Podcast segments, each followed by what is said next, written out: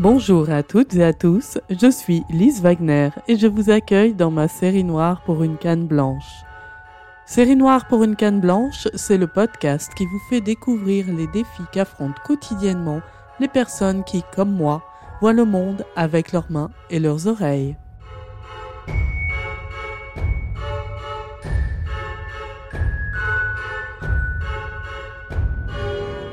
Aujourd'hui, pour ce douzième et dernier épisode de cette saison, j'ai décidé de vous parler de vous. Plus précisément, des petites maladresses ou malentendus qui peuvent brouiller la communication entre ceux qui sont bien pourvus en termes de vision et ceux qui le sont moins, voire pas du tout.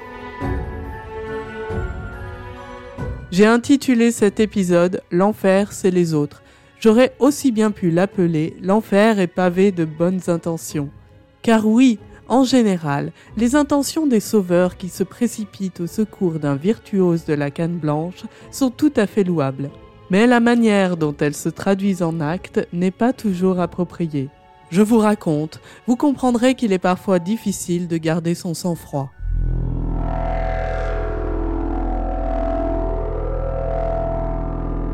D'un côté, quand je parle avec des bienvoyants des yeux, on me dit souvent Je suis gêné, je ne sais pas comment aider un non-voyant dans la rue, j'ai peur de mal faire, de lui faire peur, qu'il ne m'entende pas, etc., etc.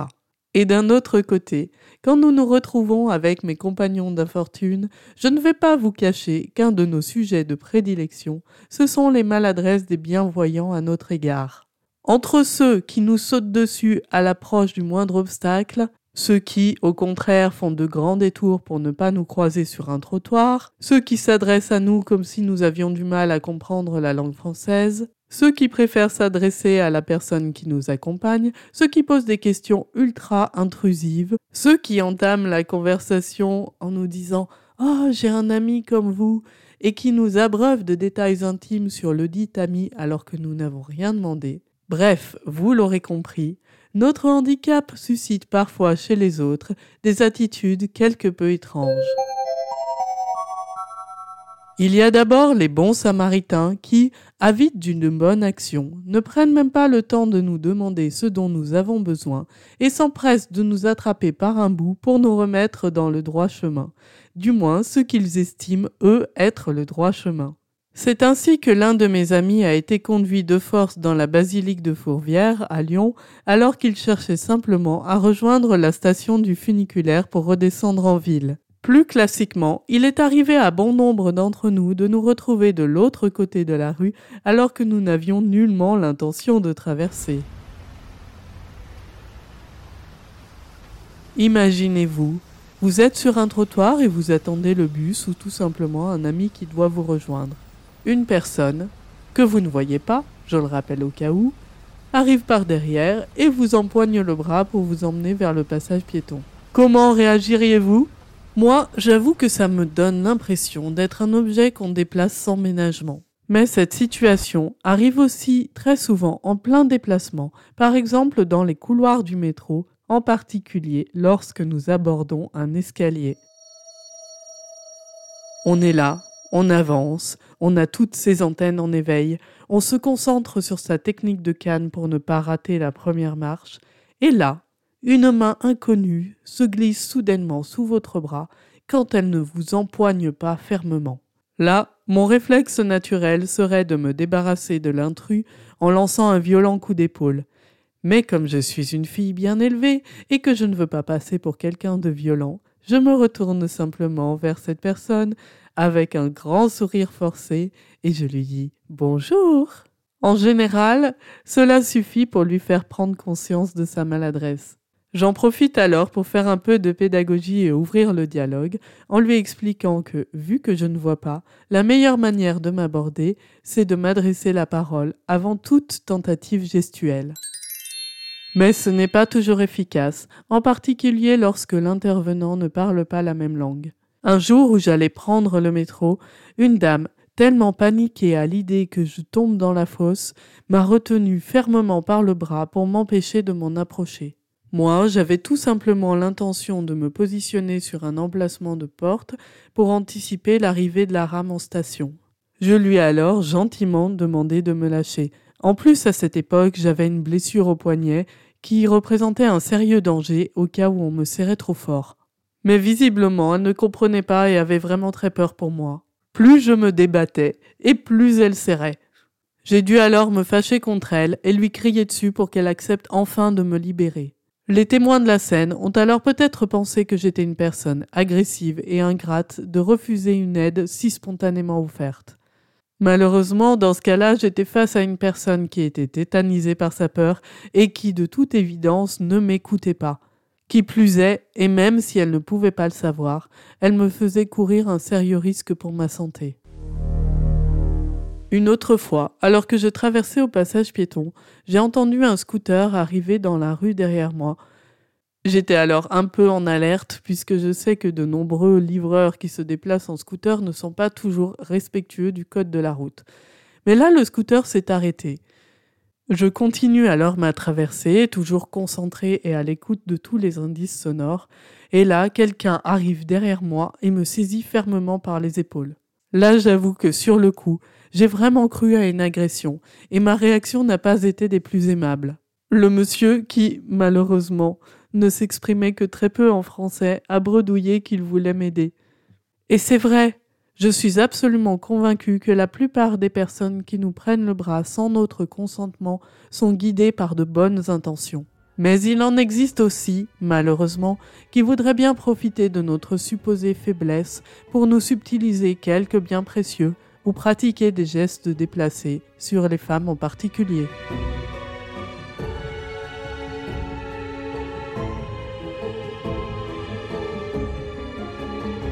Mais il y a pire, il y a ceux qui, toujours avec cette même louable intention de vous faire éviter les obstacles, vous attrapent par la canne pour vous mener dans la bonne direction comme un chien en laisse. D'ailleurs, je connais des gens qui, quand ça leur arrive, ne se gênent pas pour aboyer, ce qui surprend évidemment beaucoup le grand Salvateur. Moi, je n'ai encore jamais osé, mais j'avoue que ça me tente.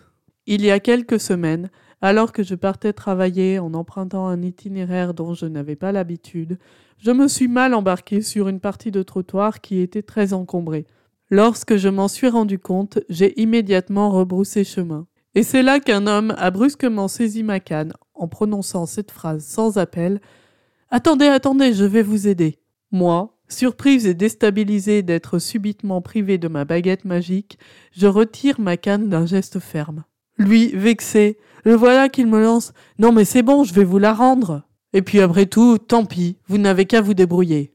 J'ai eu beau lui expliquer que m'enlever ma canne me mettait en danger, que c'était un peu comme si je lui mettais la main sur les yeux, il était déjà loin. Il m'est aussi arrivé une situation semblable en descendant du bus. Je pose à peine le pied par terre sur le trottoir qu'une dame me braque vivement ma canne sur le côté droit. Là encore, je réagis vivement, et c'est là qu'elle se fâche en me disant que c'est pour m'aider. J'essaie de lui expliquer calmement que ce n'est pas la bonne manière, mais elle ne veut rien entendre et finit par cette sentence De toute manière, c'est la dernière fois que j'aide une personne aveugle. J'avoue que, moi qui n'aime pas beaucoup le conflit, ça ne m'amuse pas du tout de devoir parlementer avec des gens qui sont persuadés de savoir mieux que moi ce qui est bon pour moi. J'ai toujours des scrupules à donner une mauvaise image des aveugles, car je sais que les gens ont vite tendance à généraliser. Mais je refuse de me faire manipuler comme un pantin, uniquement sous le prétexte que j'ai un handicap.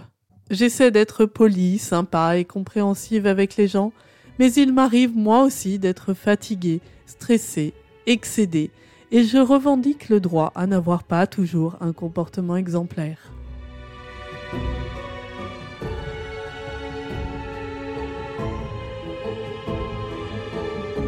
Il m'arrive aussi d'accepter l'aide d'une personne, non pas parce que j'en ai vraiment besoin, mais parce que je sens que ça lui fait super plaisir.